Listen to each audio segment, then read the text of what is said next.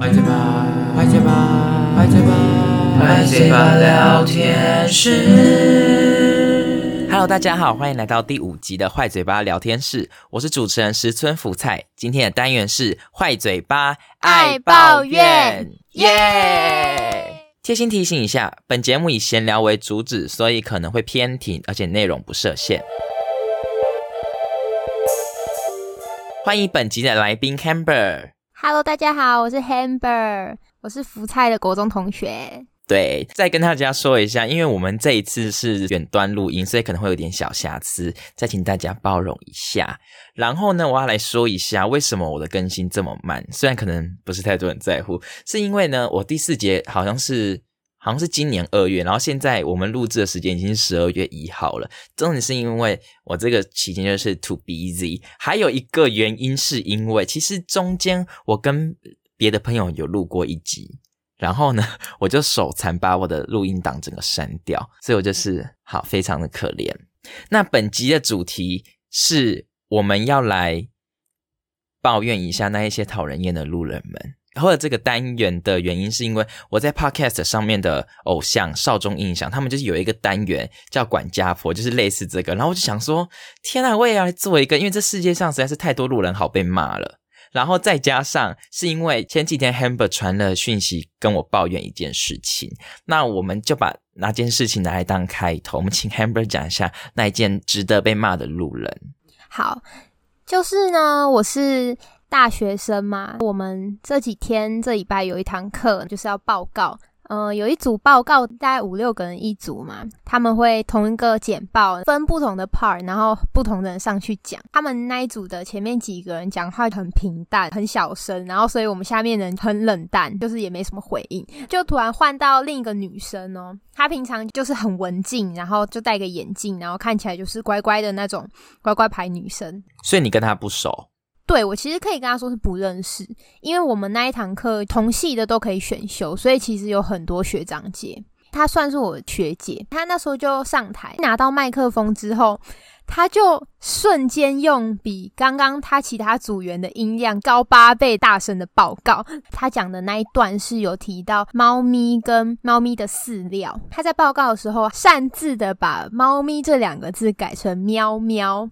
饲料这两个字改成罐罐，所以他在报告一个很正式的简报的时候，他就说：“所以这时候呢，喵喵要吃罐罐。”我才想灌他一拳嘞。对，其实那是一个很正式的简报，然后他的其他组员虽然就是比较平淡，但是是很完整的把它讲过去，所以他在讲说，其实我们还蛮傻眼的，而且感觉老师的表情就是觉得这没有让他们这组被加分的感觉，就老师其实也没有觉得他可爱，对对对对对，然后他是想装可爱吗？对，而且其实你看不出来他是这种人，完全整个变了一个人的感觉，声音就是非常的尖细，讲话就是很嗲，那真的很想揍。他哎，因为我很讨厌讲话很嗲的人，但是我觉得 Hamber 自己要不要跟大家说一下？因为你以前国中的时候讲话声音也是有点嗲了，对啊，是不是说自己要？但是你知道，其其实我个人觉得，我我其实有发现，我觉得我是在情绪不同的时候。会有不同很不同的声音，就是我开心的时候，我就会非常的尖，就是因为我有时候我很常自己录音听自己的声音嘛，我会自言自语什么的。然后我如果讲到很开心的部分，我就会声音变得很尖细，也是很刺耳的那种。没有，而且你有时候是那个情绪高昂的时候，例如尖，就是也不一定是尖叫，就大声说话。但我觉得其实有一个方式听得出来，你其实不算嗲，因为那个你唱歌的时候声音其实还好。哎，会吗？其实很多人之前听一开始听我唱歌，就会说我的声音其实就是他们会说很扁吗？很很奶，对他们。但我觉得有可能是因为共鸣点。但其实我不喜就是你的共鸣腔那个时候可能放在太太嘴巴，然后太空间太小。但你如果唱歌，对，因为你唱歌其实。如果共鸣腔很大，话那个就是完全听不出嗲的声音。然后其实我每次唱的歌音高其实都蛮高的，所以会整整体的音就变得很高，然后就会有点刺耳的感觉。我觉得后期还好，但是我可以接受，也不是说我可以接受。我觉得如果你声音本身就是那样，那就是很正常，因为每个人声音都不一样。但我不喜欢的是有人用装的声音，他明明就不是这样讲，他为什么硬要装呢？但是其实。就是现在看过很多，像你，你记得我们有一个另一个国中同学吗？跟你同姓的，我刚刚想到他，对对对对对，他其实我觉得就非常感觉出来，他其实就是他天生就是那样，因为他不管生气，然后平常讲话什么，他就是那个声音。对，然后重点是我们国中的时候，一直有不喜欢他的人在说他是在装出来的。对对，但其实我们每天跟他讲话，我们也知道本人的声音就是长那样啊。对，就算我们不喜欢，可是他就是那样，那也不是他故意装出来。我没有不喜欢哦，是你说你不喜欢，我没有说我不喜欢哦，好，我没有，我哦收回，刚刚那段剪掉了。没有剪掉啊，谁跟你剪掉啊？这段会留着啊。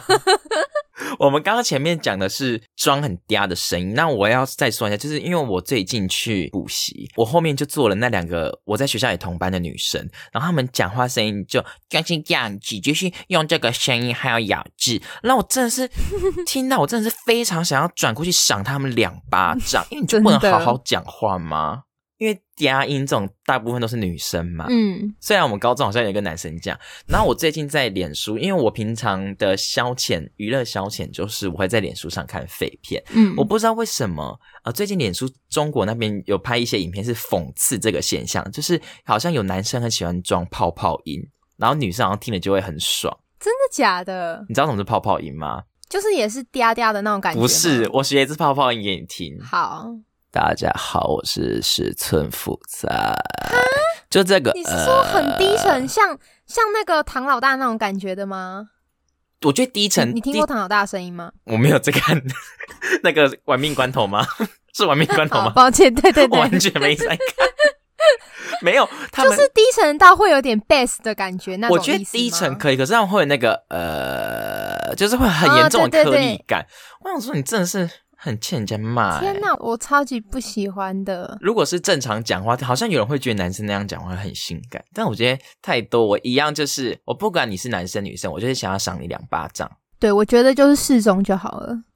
好，然后现在要讲的啊，其实我觉得跟刚刚那个声音也蛮像的。声音就算了，但是它各式各样的动作都很傻里傻气的感觉，然后是有一点傻过头。因为我们有一间教室是要脱鞋子的，所以你就是穿袜子进去，然后他会很大力的踩那个地板，然后因为是木头地板嘛，所以会有一个很低沉的一个砰砰砰的声音，但那声音其实听着很不舒服，但是他就是会从门口，然后就是这样砰砰砰进来，就在台前，然后大声的叫他朋友，哎、谁谁谁，你知道吗？然后就边走路，然后边讲他要讲那一段话，然后其实不是大家都想听那段话，讲话又不太有重点，就是很吵。他最让我不喜欢的一点就是他非常没有礼貌，他是对任何人都没有礼貌的那种。比如说对老师的话，那一天上课的时候，老师就说，因为刚好下一个星期要考老师就说，嗯，大家可以把下礼拜考试的网站先打开，然后用你的账号密码登录进去，看看能不能登录成功。然后他刚好那时候没有听到老师讲这一段话，所以他就很大声的问了他旁边的人说：“哎、老师刚刚讲什么？”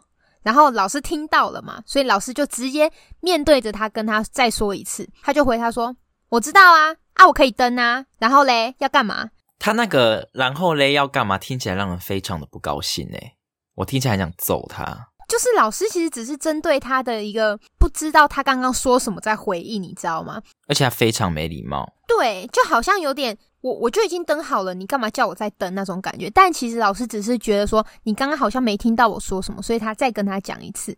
那时候我跟他是隔一个走道的座位，所以我就是听得非常清楚。然后他那个音量其实几乎整班的人都听得到，我就觉得这女生真的是很没有家教，你知道吗？就对任何老师哦，然后就是非常没有礼貌。所以他其实是在装那样的感觉出来吗？我觉得他其实是想给人家一个他很大啦啦，就是他好像什么事他都可以做啊，然后他什么都不怕那种感觉。但是我觉得这样子看起来他比较像是一个笨蛋呢。对，其实没有让人家觉得特别讨喜。换我说一个，我突然插一个，我本来这个不在我的脚本上的，好好好，我真的很讨厌笨蛋呢。的，其实我们讨论过这件事情。对，我跟你说，我觉得无知没关系，但是你如果愿意讲出来的话，我就会把这件事当一个笑话看，因为我真的觉得太 ridiculous 了，太好笑了。我之前有一个同学，呃，他想要做某个食品、某个食物，因为我不能讲出来，我怕认识的人听到，然后会、嗯 会对。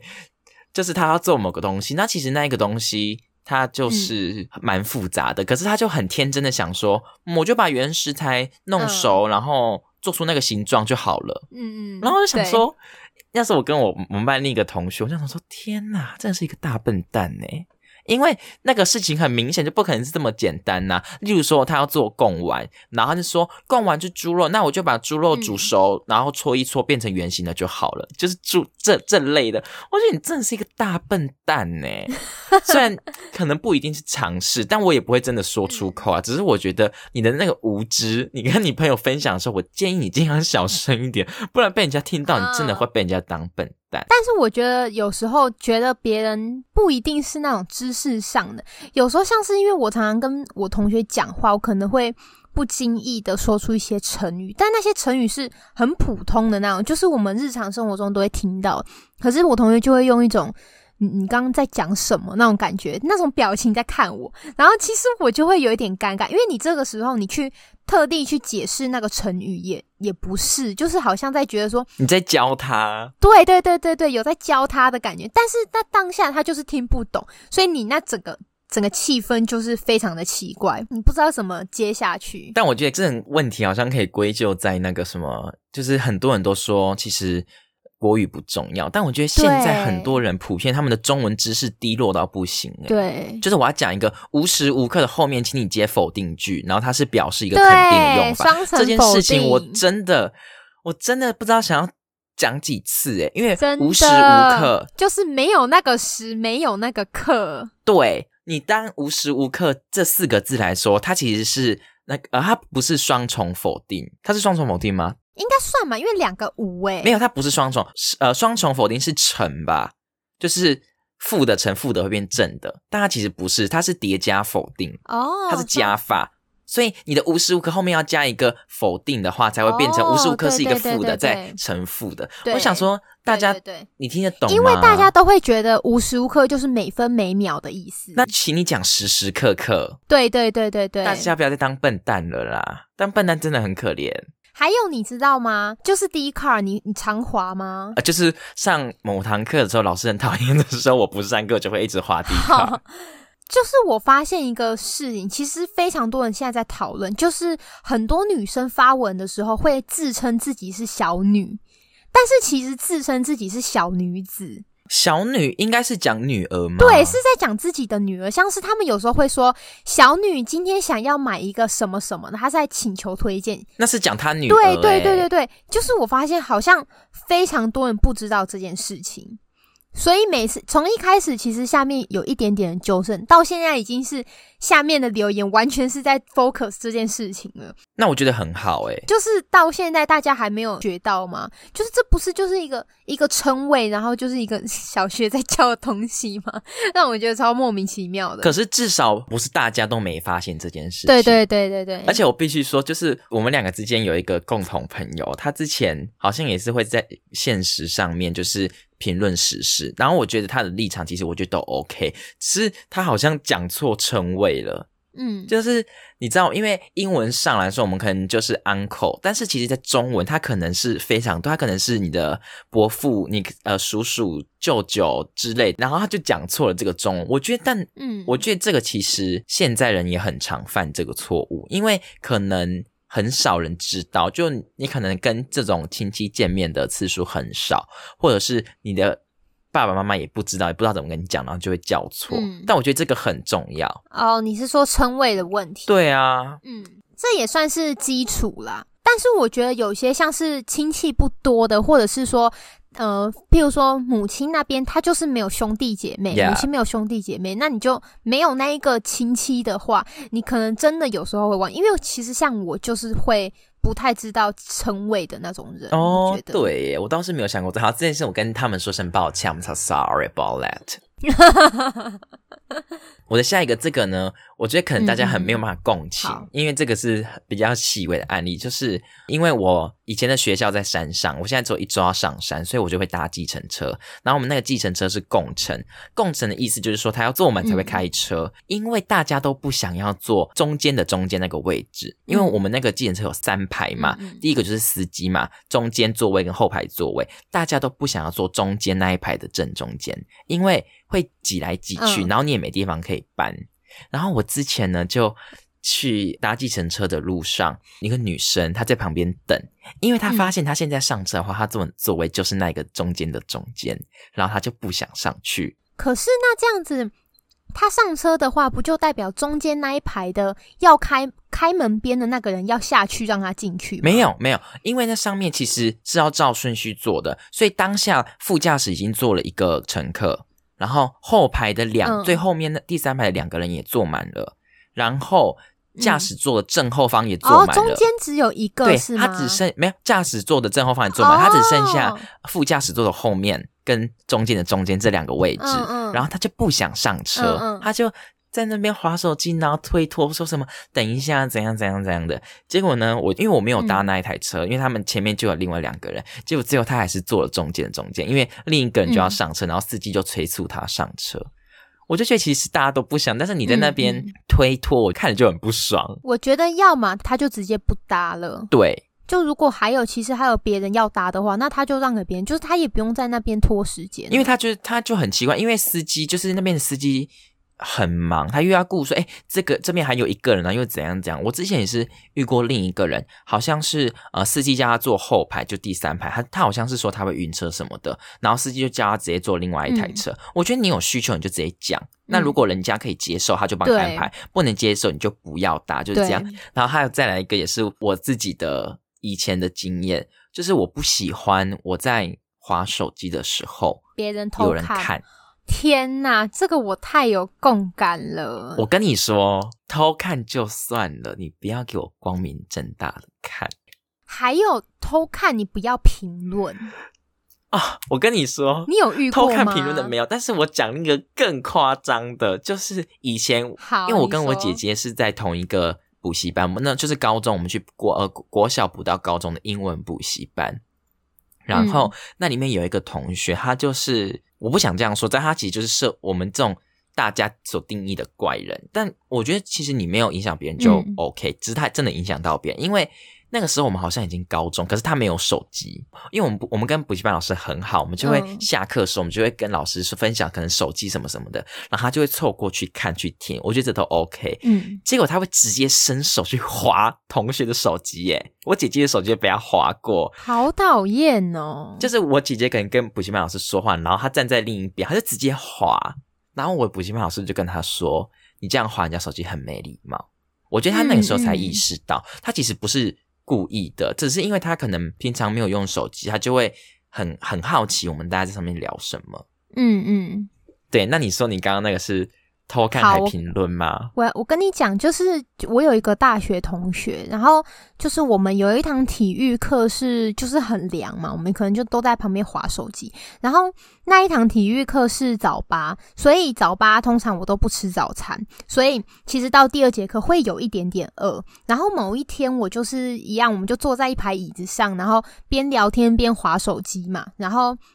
我就前面已经跟他们提过说啊，就是闲聊说哦肚子好饿哦之类的，然后就是聊一聊之后，大家就各划各的手机嘛。然后我就是单纯的在划 IG，然后就是在推荐的那些照片、影片里面，就是看到一些那种什么台北小吃、台中小吃啊，那种早餐店拍的很好看的那种照片。然后那时候其实我不知道，我那个同学他一直站在我后面，是他突然对着我的手机讲一句说：“有饿到这样哦，一直在看吃的。”我瞬间吓死了，你知道吗？他就是在我的左边耳朵，然后大声的讲出这句话，我才发现他在那边，然后我就翻过去。但是你当下你不可能跟他说：“哎、你干嘛看我手机？哎、我很讨厌别人这样。”就是你不会把气氛搞得那么难看。但其实我非常讨厌别人这样，就是我觉得你可以直接告诉我，他会不会其实是想逗趣，然后吓你一下，说“哎呦这么饿哦”之类的？。对对对对对。但我觉得很没礼貌。对，我知道他的他的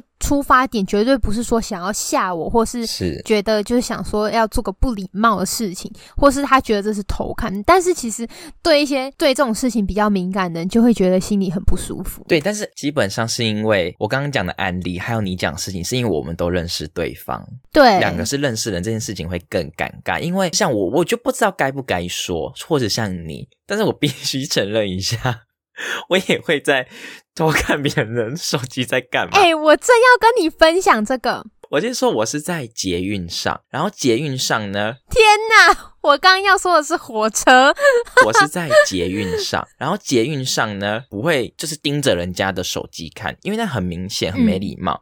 只是呢，嗯因为捷运呃台北捷运有很大的路段都是在地下的，所以地下的它就会很暗。嗯，嗯，很暗的话，我就可以透过车窗上的玻璃，玻璃会反光吗？对反光看那个道划手机的人在干嘛。然后我跟你说，多半嗯就是赖啊、传赖啊，或者是有一些很大部分的老人家喜欢在上面看小说。对，就是我之前在听那个少中印象的管家婆单元的时候，也有他们也聊到这件事情，哦，就是现在很多老直男会在公开场合看一些足以引起或满足他人性欲的影片或图片。我就会想说，OK，你看是你的自由，但是 please 不要放出声音，天哪，我遇过。很恶心。然后你说你是不是也会偷看别人在干嘛？在火车上的时候，对，我跟你讲，这其实是源自于我有时候会偷看，因为其实你知道，像坐火车，你不一定每一次都有位置。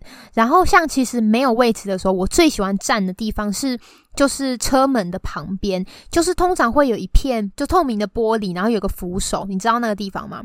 在门门口的旁边你，是说自强号吗？没，有区间，你有印象吗？在门旁边。我知道，对对对对对我知道，就是一排座位的最角角那边会有一片玻璃，最终点。对我喜欢站在那边，但是站在那边，你就是可以透过旁边玻璃看到你左边或右边那一个人的手机。你说你穿透玻璃吗？对对，因为它是透明的玻璃啊。就是因为我常常会不自觉有这个习惯，所以导致我之后我每次坐在那个位置，我会下意识的觉得别人在偷看我的手机，但其实他可能没有，你知道吗？对，我知道。，对，然后我可能会突然翻过去，然后就盯着他，就是他可能没有在看，他可能有，可能没有，但是我觉得人家才会被你吓到。对我就是会下意识的觉得他一定有在看，所以就是还蛮尴尬的。如果我是坐着的话，我就会避免划手机，嗯，因为我也会怕被人家 看到。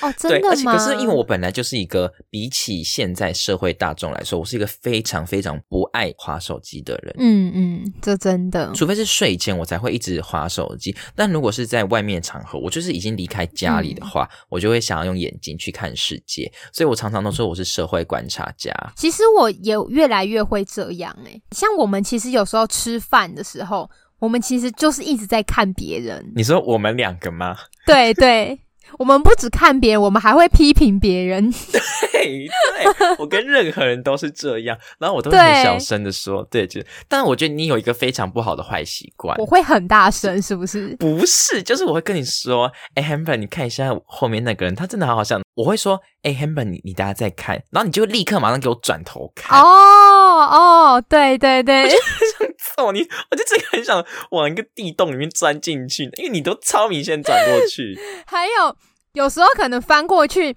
我还问你说是他吗？天哪！疯了。讲到这个，我有一个想补充的哎、好，但其实这是我自己个人就是比较没有礼貌的事情。我现在住在大楼嘛，就是因为我们这边很多层，一个电梯里面会有非常多人。嗯，然后有一次，我就跟 Toast，我们就是在电梯里面，那时候里面有一个女生，就是牵了狗，同时里面有一个老人在里面。那时候一进去嘛，因为我们是在十几楼，所以其实要搭蛮长一段时间。那个阿伯他就是在跟那个牵着狗的女生闲聊，他就说：“哎、啊，这是什么狗啊，什么之类的。”反正后面好像就是提到说，他以前也有一只狗啦，然后但是因为他妈妈不喜欢那只狗，所以他就没养那只狗了。我听到这边的时候，我就有一点嗤之以鼻。我心里的感觉就是觉得说，嗯，你妈不喜欢，你就不要狗了那种感觉。所以这件事情的主旨其实就是你，你不只会偷看人家手机，你还会偷听人家聊天内容。没有，我我更不礼貌的事情在后面。我还批评了他，在他面前，就是我天，你没办法想象我现在看到那个老人，我有多愧疚，你知道吗？总之就是那时候，我我心里已经。我心里已经嗤之以鼻了，你知道吗？后面我又听到她好像说了关于婆婆的事情，其实有点忘记细节。反正她提到了一个点是，她说媳妇就是要听婆婆的话啦，你知道吗？就是我其实不太喜欢这种话，现在的人都不喜欢吧？对，所以我在十三楼打开的那一秒，我就跟 Toast 说。刚刚他是嗑药了吗？结果那一个老人跟我在同一层楼，他跟我一起走出来。我觉得你超穷，你超级穷。然后你知道吗？我们走了同一条走廊，他的房间还在我们的更后面，所以我们从头到尾是叠着走的，你知道吗？我知道。我一进房间，我真的是觉得我真的是世纪愧疚到。然后那时候。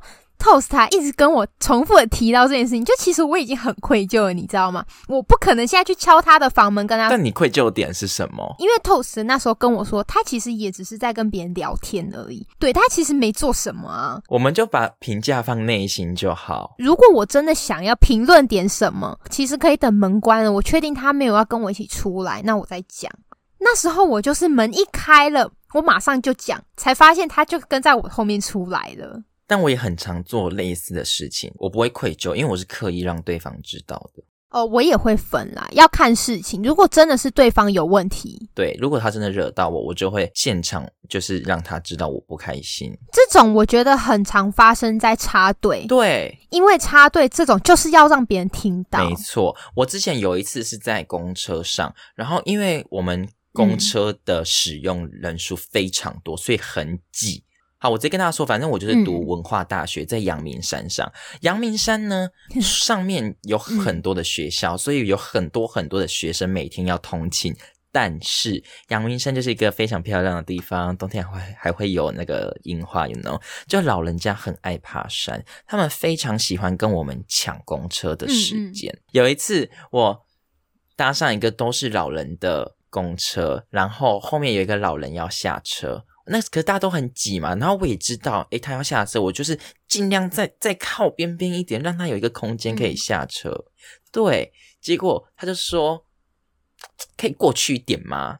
他是用这种争，他争，然后可以过去一点吗？然后我我就已经有点不爽喽，我就没有回他。他又再说了一次，他再说当下，他刚好挤过我，就是他终于挤过去，我跟另一个。人中间过去了，他就下车了，然后我就说很过去了啦，就是这种口气，然后他就转过来看了看了我，他有点吓到，想说我怎么会回答这种话，然后他就下车了，然后我就超爽，因为我就觉得大家都是，因为我也很体谅你要下车，所以我就很真的很用力的往旁边挤，因为我的正前方其实是座椅，嗯，座椅上面有人呢。我不可能整个人贴在他的脸上吧，那多恶心呐！我就是只能缩，然后他还这样，我就我就让你知道我的厉害。然后再来就是延伸一下这个部分，因为我不知道为什么台北的车哦，台北的车流量很大，可是他们都不喜欢礼让行人呢。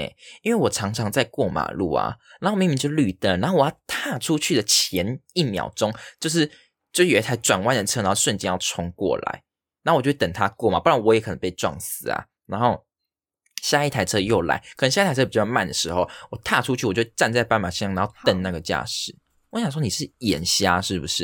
因为大家都知道要礼让行人吧，而且我不是随意穿越马路，我是在斑马线，然后对面是绿灯的情况下我才过的。我就很不开心这类的事情，这一类路人你们真的很糟糕。嗯，然后。我要继续说，如果你是一般路人，那就算了。我高中的时候遇过是警察，警察就开着警车背着正在过马路的我按喇叭，然后我就觉得你你是什么警察？你有没有你考试是怎么考来的啊？有没有一点道德啊？嗯，然后。就是同样一样，在高中的时候，我有一次也是过马路，然后我非常讨厌有人把车子就是可能红灯，然后停在斑马线上。你停在斑马线上，我要怎么走？我要走去哪？那一次他就停在斑马线上，他已经占掉大概五分之四的斑马线了。可是我不可能绕开他，因为我觉得你很没水准。我就站在轮子那里，看他前面引擎盖，我就站着不动。然后我一样右转过去瞪着那个驾驶，嗯其实它的玻璃很黑，我根本看不进去。我就想说，我就先怒瞪再说。然后我瞪了之后，他就他就打打倒退档，然后就往后了。你往后，那我就算了。一直心里想说，我下次如果遇到不往后的，我要直接踩他引擎盖踩上去，走过去，因为你就挡在我的斑马线上啊。我现在是在台中嘛，然后我都是骑车，所以有时候那些汽车它可能是想要闯黄灯，但是闯了一半之后发现它闯不过，所以它会停在机车的那个红灯区你知道吗？道。一个前面那个框框。台中的机车其实非常非常多，所以就会导致一大堆的机车只能围绕在那一台汽车旁边，然后哦我懂，这非常惹恼人呢、对，啊，这有什么好惹恼人的？就是会让我很不方便，你知道吗？就其实那就是一个让机车去停，然后让机车先发动的地方。哦，我说你是说汽车？对对我知道汽车就是汽车对停在机对对对车的停等，区。汽车它其实一个一半就可以占掉一整格了。对啊，因为它其实要停在线后才对。对，然后你刚刚讲到那个让路人的，我有一个很很非常不喜欢的事情，就是我们的学校里面有两个比较大的走廊。就是算是车道，然后一个车道是可以骑车开车，另一个是不行的。可以骑车开车的那个就是有两个我们主要的机车停车场。然后你知道减速坡是什么吗？我知道，就是它是一个凸起来的，然后我们学校其实是在一条路上，大概嗯十十到二十公尺就会有一个，所以其实密集程度非常高。它就是让你整个都不要开这么快。对对对，其实你在那边你是没办法骑快的。然后我们那一条路上面大概有三个斑马线，就是连接每每一个停车场，然后到教学楼的中间。其实我每一次一进到学校，我就是车速一定是放到很慢很慢，因为我远远的就可以看到那一条斑马线的左右边是有没有人的，所以如果有人，我一定在很远的地方我就会减速了。那没有人，我当然就是顺顺的这样过去。我们学校里面非常非常多人是会去跟行人抢道，行人到斑马线的一半，但是还是要停下来等那台车，所以导致你知道，其实现在我看到有行人哦，我远远的停下来，他们还会盯着我，想说他想要先让我过，你知道吗？他不知道他可不可以过。我也会，我有时候像我自己在当行人的时候，我完全没有在管，我就是看到斑马线我就直接走出去，但是因为我本人也蛮怕死的，那些要骑过来的，他就要一定要看到我，他就要停下来。他们每次如果想要抢快，譬如说，有时候其实我会走到一半的时候，他们会吹引擎来我知道，赶你我知道，他们会一直嗯赶。我非常讨厌，我只要看到他们发出那个声音，我就会瞪他们。我也是在骑车的，我当然知道你可能有时候你想要赶快走，可是那又怎么样？你有那么急吗？我真的会非常生气。所以我骑车的时候，可能我礼让你们，那你你骑车的时候，你不能也就这样子礼让一下那些行人吗？就非常生气。我觉得就是将心比心，因为你有可能不会骑车，但你一定会当行人。每个人你一定会当行人的时候，对啊，你就是先从走路，然后衍生到另一些工具嘛。对我也很害怕。我在过马路的时候，然后旁边就会那个 哼哼，然后我就想说，你在哼啥小啊？对，他会催你耶，很讨厌。你知道我们学校里面有，就是会有清洁人员嘛？我们有学生是把在斑马线上的清洁人员撞倒过的，诶太夸张了吧？就是让那个清洁人员骨折，然后就是因为他有行车记录器。其实他们是非常自傲的哦、他们是以这件事情为傲，会觉得说，哼，呃，大家都要让我，我知道屁孩心态。对，看到非常生气，你知道吗？一个老人来学校当清洁工，你这样把他撞倒，你还在那边理直气壮，然后发迪卡，好像大家要帮你鼓掌一样，非常真的超级生气。这件事情我也有别的体验，因为我们学校其实它在山坡，所以嗯开车的时候它不可能太快。但是我们嗯学校它会设那个行人徒步区，在我们学校其实非常明显哦。因为如果是柏油路，它就是可以开车的地方；但如果是行人徒步区的话，它会是黄色跟灰色的砖头，它会排列特殊的图形，哦所以你其实眼睛很容易看得出来，这里是行人徒步区还是嗯可以开车的地方。但我们学校其实大部分都是行人徒步区，因为学生很多嘛，嗯，就要走来走去。我们学校校地很小，但是学生很多，然后就很多人到处骑车，因为我们会有在那个行人徒步区的外围立杆子，不让汽车进入。可是机车是钻着进去的，嗯，然后我就觉得你们这样真的超危险，因为嗯机车可以瞬间很快，它不像汽车，对，因为路很窄，汽车要开很慢，但机车它可以乱钻，然后乱钻我就会很生气，因为真的好危险。然后这件事情呢，我觉得我们刚刚都在批判那开车或者是骑车的人，但我现在要来检讨一下真正的路人，就是走在路上的人们。因为我是一个走路很快的人，我在苗栗的时候就是台北步伐了，我到现在我来台北就是觉得大家都很值得鼓掌，因为大家走路很快。但我觉得这可能是我自己的问题吧，我也不知道。我想要说一下，台中人走路到底要多慢？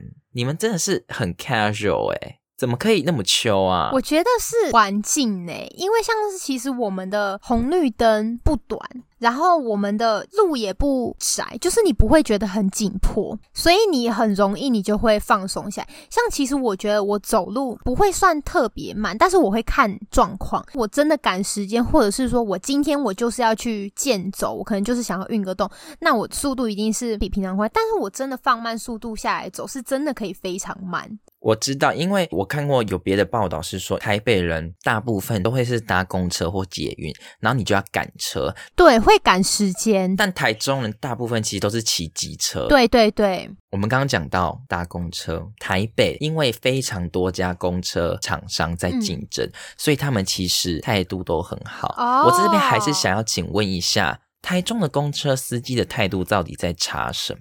我告诉你，台中的司机他简直可以说是他把你撞死他都不管的那种。其实他们的目标就是想把我撞死吧，我在想。对对对，你知道，其实我是一个常年在台中骑车的人，我其实骑车算是非常快的，我会钻，然后其实非常快，但是我永远远离公车，太危险了。我知道大车，台中的公车绝对不会让你，他不让汽车，不让汽车，不让行人。真的他有时候即使救护车在后面，他不会想说他要靠边让救护车过，他只会想说，那我就比救护车快就好了，我就在他前面就好了。你懂那个心态吗？但是公车开这么快干嘛？对，公车没有在开快的欸。你甚至会在它转弯的时候，明显看到它过弯的时候，一边快飞起来了，然后整个发出一个滴滴滴的，超级危险。我以前也搭过台中公车，这件事情我要赞美一下台北的公车，因为他们好像是公司会一定要给他们一个 SOP，就是因为我现在搭公车的距离大概都一站两站，所以我都站着，我不去坐。然后我就看到公车司机驾驶，他要右转，可是会有斑马线嘛，斑马线他一定要等人过嘛，可就算没有人的时候，他们好像公司的规定是他转弯要停。停下来，然后手要比，手比的范围就是我从左边看到右边没有车之后，我才走。我觉得这件事情真的是很值得称赞。然后我刚刚会说台中公车很糟糕，是因为还有一件事情，我跟你说过，我以前去台中的时候，因为我就那个时候对台中公车很不熟，我就在那边查，用手机查的时候，其实查完公车也跑掉了，所以我想说，我直接问，我就看到一台公车，它停着哦，停在公车站牌，门打开，还有人陆陆续续上上下下，我就走到公车的门前门呢、我就跟司机说：“不好意思，请问一下有没有到哪里哪里哪里？”他就说有，然后下一句他说完有，他说：“啊，你不会招手，我怎么知道你要问我？我我我做错什么了？你本来就停着诶、然后我只是去问，对他也，你不是说要让一个正在路上走的人停下来，然后我就跟我的现在大学同学他是台中，我就跟他分享这件事情，他就说我踩到了一个禁忌。哦，真的吗？然后我就当下非常生气的骂脏话，我就说：“我管你这什么鬼禁忌啊！我又没有做错什么事，我真的发誓，我真的是非常有礼貌的问他说：不好意思，请问一下有没有到哪里？对啊，现在我如果是来旅游，就我不是台中人的话，我还要先去查台中公车禁忌吗？对啊，我觉得很糟糕，你们态度真的很差。那个台中的公车司机，可不可以素质进步一下？但因为我其实没有实际的真的坐过，所以其实我不知道真的在公车里面乘客是什么行为。但是他们这种速度对里面的站客非常不友善哎、而且我跟你说，即便是速度很慢，你在站着的人都会很危险。对啊，我刚刚在赞美台北的公车司机，然后我现在要来讲一件事情。我之前嗯有一次就是上车，然后嗯呃，我觉得大部分的公车司机都会等你逼完以后有卡站定或坐定，他才起步。哦，对，之前有一次我就上车，我从后门上车，然后我朋友已经从后门上车走到前门的部分，我是逼完卡我要去跟他们一起站嘛，结果呢他就嗯一个起步还是什么的，然后我就整个人往前飞耶。我不知道他是当下是起步嗯还是怎样，我整个往前飞，然后公车上面不是很多直立的柱子给你搬吗？我的牙齿直接敲到，然后整个痛爆，天哪，幸好没怎么样。幸好没有断掉哎、然后我就觉得你在急什么？公车不要急好不好？因为公车你可能下一站就要停对就是不要急。我跟你讲，其实台中公车啊，到了要载客人的地方，它会靠右边停嘛。但是其实你骑在后面的骑士，你不会知道他载完了没，所以他当他载完了，他要呃就是。重新左切回车道的时候，他应该是要先打方向灯，确定后面的人都看到，然后他旁边没有车，他再出来是。啊，你知道台中的公车，它是它先出来再打方向灯，所以你知道你为什么看到公车你绝对不能靠近它，因为你永远不知道它下一步要干嘛。它就是鬼切啊。对，那真的是超级危险。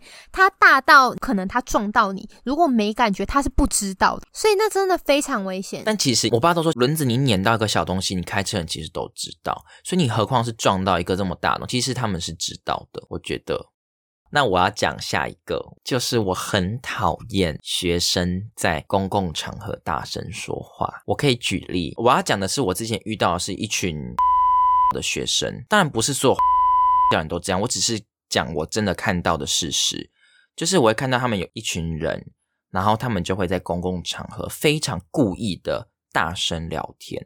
我会觉得聊天其实你们彼此听得到就好，而且那个公共场合如果是室外，我可以接受，但室内你聊天很大声，我们这整个空间都被你影响了。好，那这这部分其实当然不止，我也看过很多高中生会这样。尤其是高中和国中生，我不知道我们他们走在路上，就是很想吸引人家注意吗？就是一定要非常大声的说话，然后有时候会聊到忘我。我觉得你刚刚讲到这个讲话大声的，这我有个可以分享。你其实知道我在算是国中以前，我讲话的音量是非常大声，就是我会有一点，我也是会处于一个忘我状态。其实老实说，我那时候应该不是故意的，我就是太沉浸在聊天的时候你，没有发觉，对不对？对，就是如果没有人提醒我，我会一直非常大声。就是其实我后面是因为我观察到别人这样，我不喜欢别人这样，我会会开始改变自己。其实我也会这样，那我就不要这样。这件事情是比较有关家人，就是其实我们家的人讲话也蛮大声的，也会有一点聊天聊到忘我的感觉。因为我呃上大学之后我不常回家嘛，在外面我可能就想说我讲话要小声一点，那我就可以很习惯我讲话小声了。我跟同学讲话，然后我在外面讲话都那么小声，那我回家我不可能会突然变回以前的我自己嘛。所以有时候我在跟家人讲话的时候，我家人就会调侃的说：“哦。”现在讲话那么轻声细语了，其实会让我觉得有点心里会有点不舒服。我已经觉得改变成这样是我比较喜欢的样子，但是他们好像会有点觉得，哎、你变了、哎，你怎么不是以前那样了？同时，我家人还是会在外面非常的大声，然后像他们到了一个新环境的时候，他们会过于兴奋，他们会像一个小孩一样，其实说难听一点，就是乡巴佬心态。对对，但是你不会真的这样子去讲你家人嘛？当然是，但是他们可能会说：“哎、这里有一个什么什么、哎，那里有一个什么什么。”那可能很兴奋的想要叫另一个家人来看。对分享的心态。但是其实那个东西或许没有那么特别，又或许呃你小小声的分享也可以，但是他们就会慢慢的觉得说，嗯，我怎么变成这样？我怎么那么不兴奋了的感觉？但其实我的兴奋可能已经可以用另一种方式来表达了。我觉得他们就是会忘记当下旁边还有很多人。对对对，我觉得是这种感觉。但我觉得这件事情就是人到一个年纪，你要自己知道，因为毕竟你就是对已经在这个社会这么久。我前阵子在呃苗栗的时候，那时候我就已经深夜了，我就听到嗯。外面有很大声的声音，走出去阳台看，因为我们那边是联动的，我就发现其中一户邻居啊，那时候深夜，然后他们就是全部人要一起出去，然后他们就出去要等车子退出来嘛，嗯，他们大家在外面非常大声的聊天，或者说来嗯。来来来来右转，然后超大声，真的。但我现在讲的会比较又转回来，我们一开始的那种话题，就是比较不喜欢的同学。我那同学他有一点我不太喜欢，就是因为他的成绩其实跟我算是差不多，有时候我比较高，有时候他比较高。然后因为我大一，我现在是大二嘛，我大一的时候其实没有太专心在课业上，就是哦考试了，我读个书之类。但是大二，我觉得自己凭良心，我觉得比大一好非常多，就是成绩部分也是，然后我的态度也是，出勤更是。所以我的成绩其实有在进步。我们有一堂课的老师是跟我比较熟的，因为我的名字本名是单名嘛，他叫我都是只叫我的名字，就是一个字而已，所以其实会蛮俏皮的。对他发考卷的时候，因为我跟那个同学是前后的坐好，发完我就是他了。我们有一次小考发考卷，那一堂课的考卷都是在超过一百分，就是满分都是超过一百分，所以你要是考。一百零几分就代表你有快到满分了，但是一百以下就可能还 OK。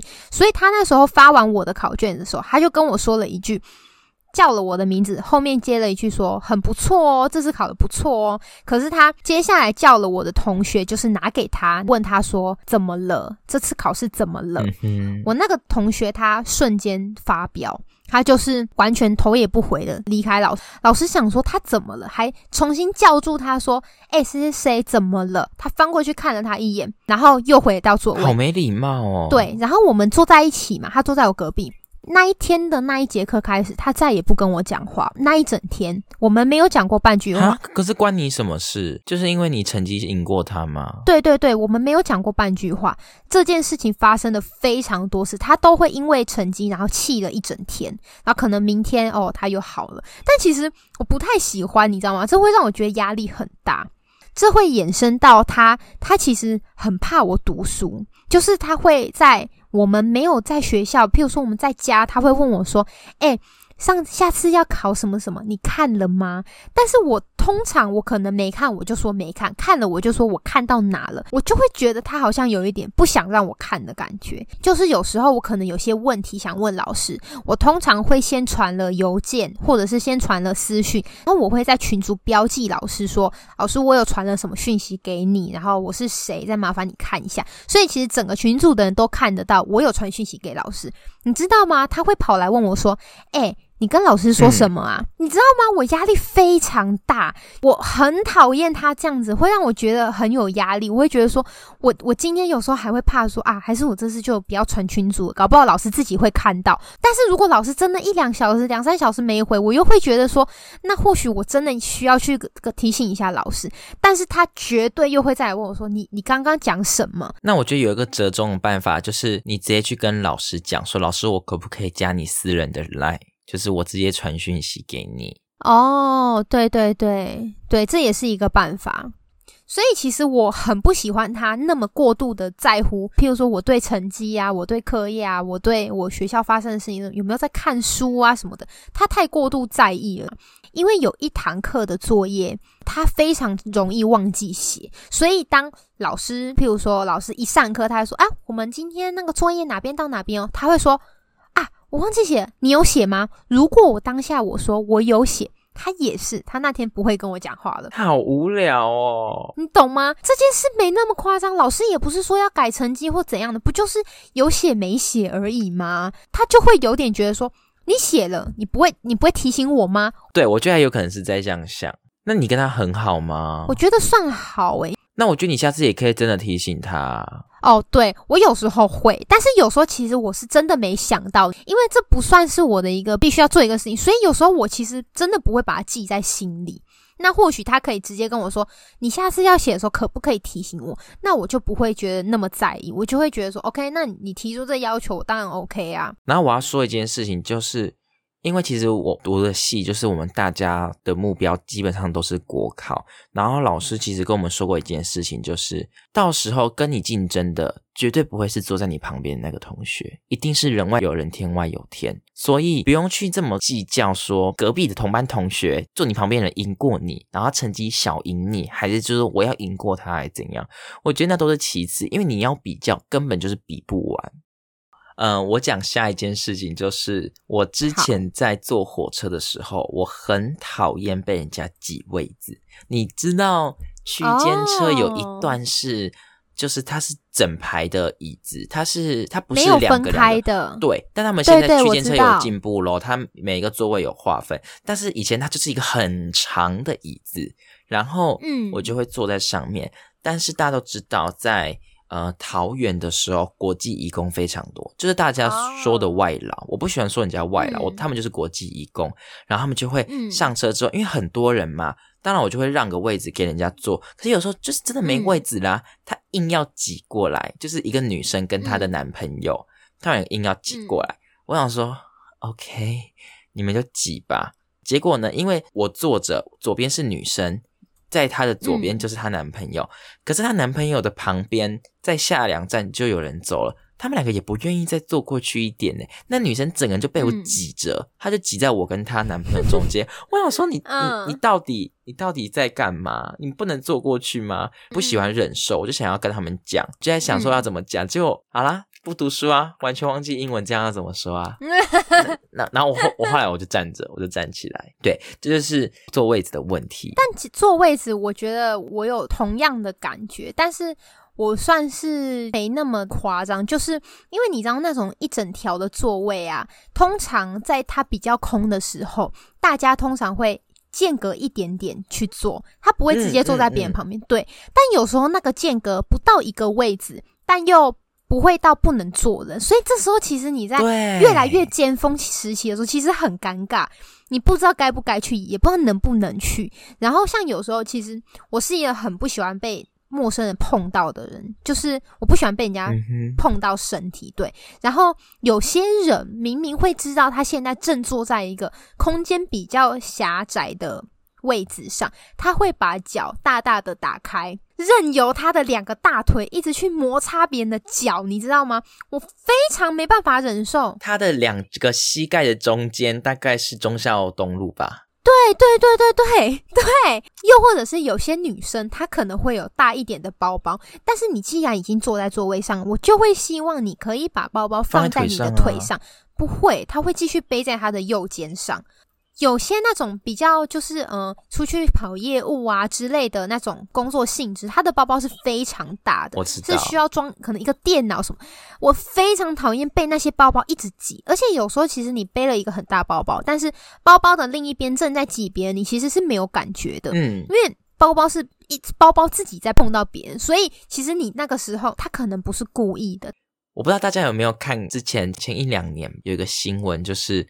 因为我们学校在山下有别的校区，我现在在山下校区上课，这个校区就是非常多人，有人因为占位的事情打架。我直接跟大家说，我们就是法律系，然后我觉得法律系打架在那些很白痴，真的。然后就打架之后，可是我们到现在，其实我们还是会占位置，帮同学占位置，大家可以去的时间是平等的。只是我不喜欢，我看到有人占位置，OK，我就去往后坐，因为我们大家会尽量想要往前坐。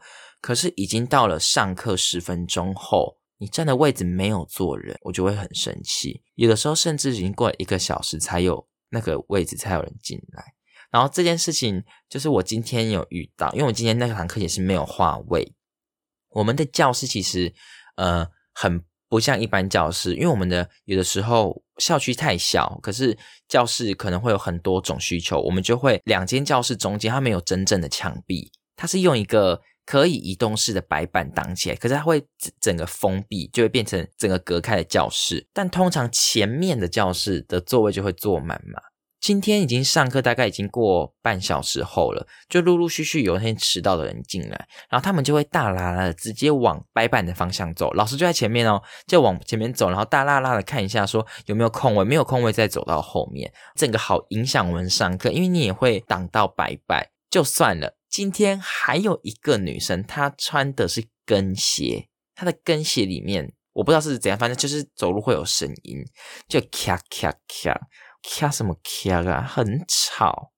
就是我之前大一的时候有一堂历史课，呃，算是必修，但是老师其实在第一堂课他有说他不重视出席，出席这件事情是跟成绩没有关系的。那大学生其实通常听到这句话不不就不太会去了嘛。但是我们就是老师还是会在上课的时候他会发签到表，就你还是会签到。那大家知道这件事情之后，就会觉得或许老师其实他有在记，但是他只是不跟我们讲，所以呢。陆陆续续的就会变成那一堂课只有五六个人在座位，可是签到表签了二十几个名字，你懂吗？可是这样老师也看得出来吧？对对对对，我说实在的，我并没有每一堂课都去，但是当我有去的时候，我看到那些上面的名字，我就会觉得，哼，就是这是就是有人代签。对你真的不去，那你也不要这样子请别人这样做。你敢不去就不要啊。对，然后讲到这，我想补充一下，刚刚那个很在乎我成绩的那个同学，我曾经在没去的时候，请他跟我说，就是老师有没有说什么重点？他跟我说没有，我之后才知道那一堂课就是讲了老师期末考要考什么，就是别人跟我讲的。天哪，心机很重哎！就是其实这类的事情，就就我真的是对他，我绝对不可能跟他深交了，我就是把他当朋友这样。对，然后我突然想到一个我要补充刚刚那个位置的事情，就是因为我们的位置常常我这堂课已经下课了，可是下一堂课马上就有人进来了，必须再重申一次，我们的教室很小，座位很多，人很多，跟搭捷运或公车一样，一定是里面的人先出去，外面的人才进来嘛。可是呢，每一次。我们大概下课，老师说，嗯，今天差不多上到这边了，我们大家就开始收东西嘛。嗯，然后外面下一堂课就进来，他可能就是要抢座位。哦，但是我人都还没出去，你进来，你就是挡住大家，就大家就是挤得水泄不通。而且在那当下，出去的人一定会更多。对，然后我们就很挤很挤，然后他也是会站在旁边盯着看你收东西，有点好像是你们做错事了的感觉。对，这个时候我就是发挥我喜欢的精神，我就是故意收很慢。我懂。你站在那边看着我，可是我们出不去，我东西拿不走，你还是没座位坐啊？那你进来干嘛？他还是进不来啊。我后来发现，很多很多很大的连锁店家都不能用信用卡这件事情。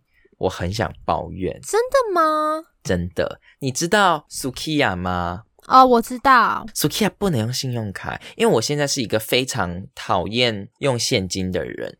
我也是，我大概一周只会领一千块现金出来，因为我差不多都是用手机付信用卡。然后，因为我觉得很方便，第一个我不用拿发票，我也不用找零，我不用翻钱包。因为在台北常常下雨，我可能背着背包，一只手拿着雨伞，另外一只手拿什么东西。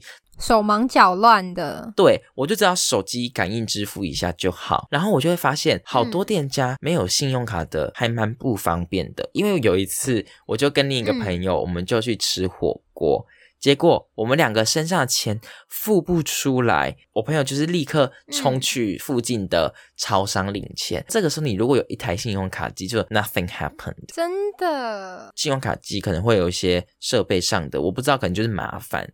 但是我就觉得很不方便，嗯，当然店家可能有他们的难处。对啦，我有一个我觉得最匪夷所思的，就是我也是一个很爱吃火锅的人嘛，然后我非常非常爱吃十二锅，但是你知道吗？十二锅它只能现金付款，你知道这件事吗？不知道哎。因为我其实算是非常常去吃，就是常去吃到我已经知道要去吃之前，我必须要去领钱，我必须身上要有现金。但其实你知道，就是它就是个王品集团，它的其他旗下的餐厅都是可以信用卡付款，就是让我觉得很纳闷，你知道吗？真的很纳闷，就为什么它不行？对，不是说整个王品都不行，因为它也不是说一个什么小火锅店呐，它就是一个王品里面的一个平价火锅，为什么它不行？就莫名其妙。对啊，有人要解答吗？对啊，有没有认识十二国的听众？有人要解答吗？对好像我们听众很多一样。但是我觉得我们的听众应该大部分都是跟我们年纪差不多，或甚至自己就只是我们的朋友而已。对啦，我觉得应该算是都是朋友。我又想要补充一个，就是一样是我刚刚说的那个很在乎成绩的同学，我真的跟他有太多故事。就是你知道，我们其实很多。几乎每一个组别，不管是要报告的还是要演戏的，我们都是同一组。然后我们有一些报告，通常都是会要做简报嘛。然后他有一个非常非常不好的坏习惯，是我们通常会约定说，某一天我们一起开一个可能共用的会议呀，我们一起来完成这件事情。但是他每一次他都会自己先做好，然后就把档案丢上来说啊。我我就提前做好了，你们看看吧。可以的话，我就交出去，你懂吗？会有一点好像是说，他交出去之后会变成好像是我们其他人不在，我们其他人不做，好像就是说啊，就丢给他做啦，然后就他是最辛苦的那一个，所以导致说我们其他的组员都会一直有一点奉承的说啊，这次都是你你最辛苦啊，下次就让我们来就好。可是那是他喜欢的啊，他不是主动做这件事吗？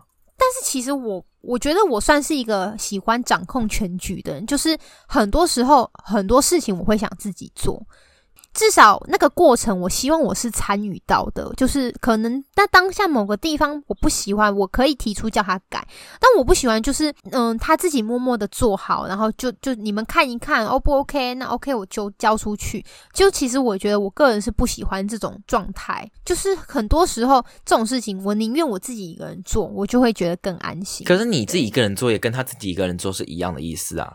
但是我觉得我在乎的点是，如果我们今天已经讨论好，我们哪一天要一起做，那你就不应该自己提前把它做好。因为你这样的意思就是很不尊重人家。这是让我觉得说，如果你今天一开始就说啊，那今天那个简这次简报我来负责，那当然 OK 啊，那就交给你。你没有跟人家讨论，那别人的意见都没有做进去那个报告里面。对对对，其实你剪完弄好丢上来，其实我们不太好意思去说啊，你那第三页那个字可不可以改一下？我们其实不太好这样子去说。我觉得就说吧，就说吧。嗯，当然真的会要说还是认说，这就是一个心理观感的问题。那我觉得今天这个节目的结尾，我想跟大家说，就是当我们很不喜欢某些人、某些事的时候，就是要。回过头来看自己有没有做，不要成为那一个自己也讨厌的人。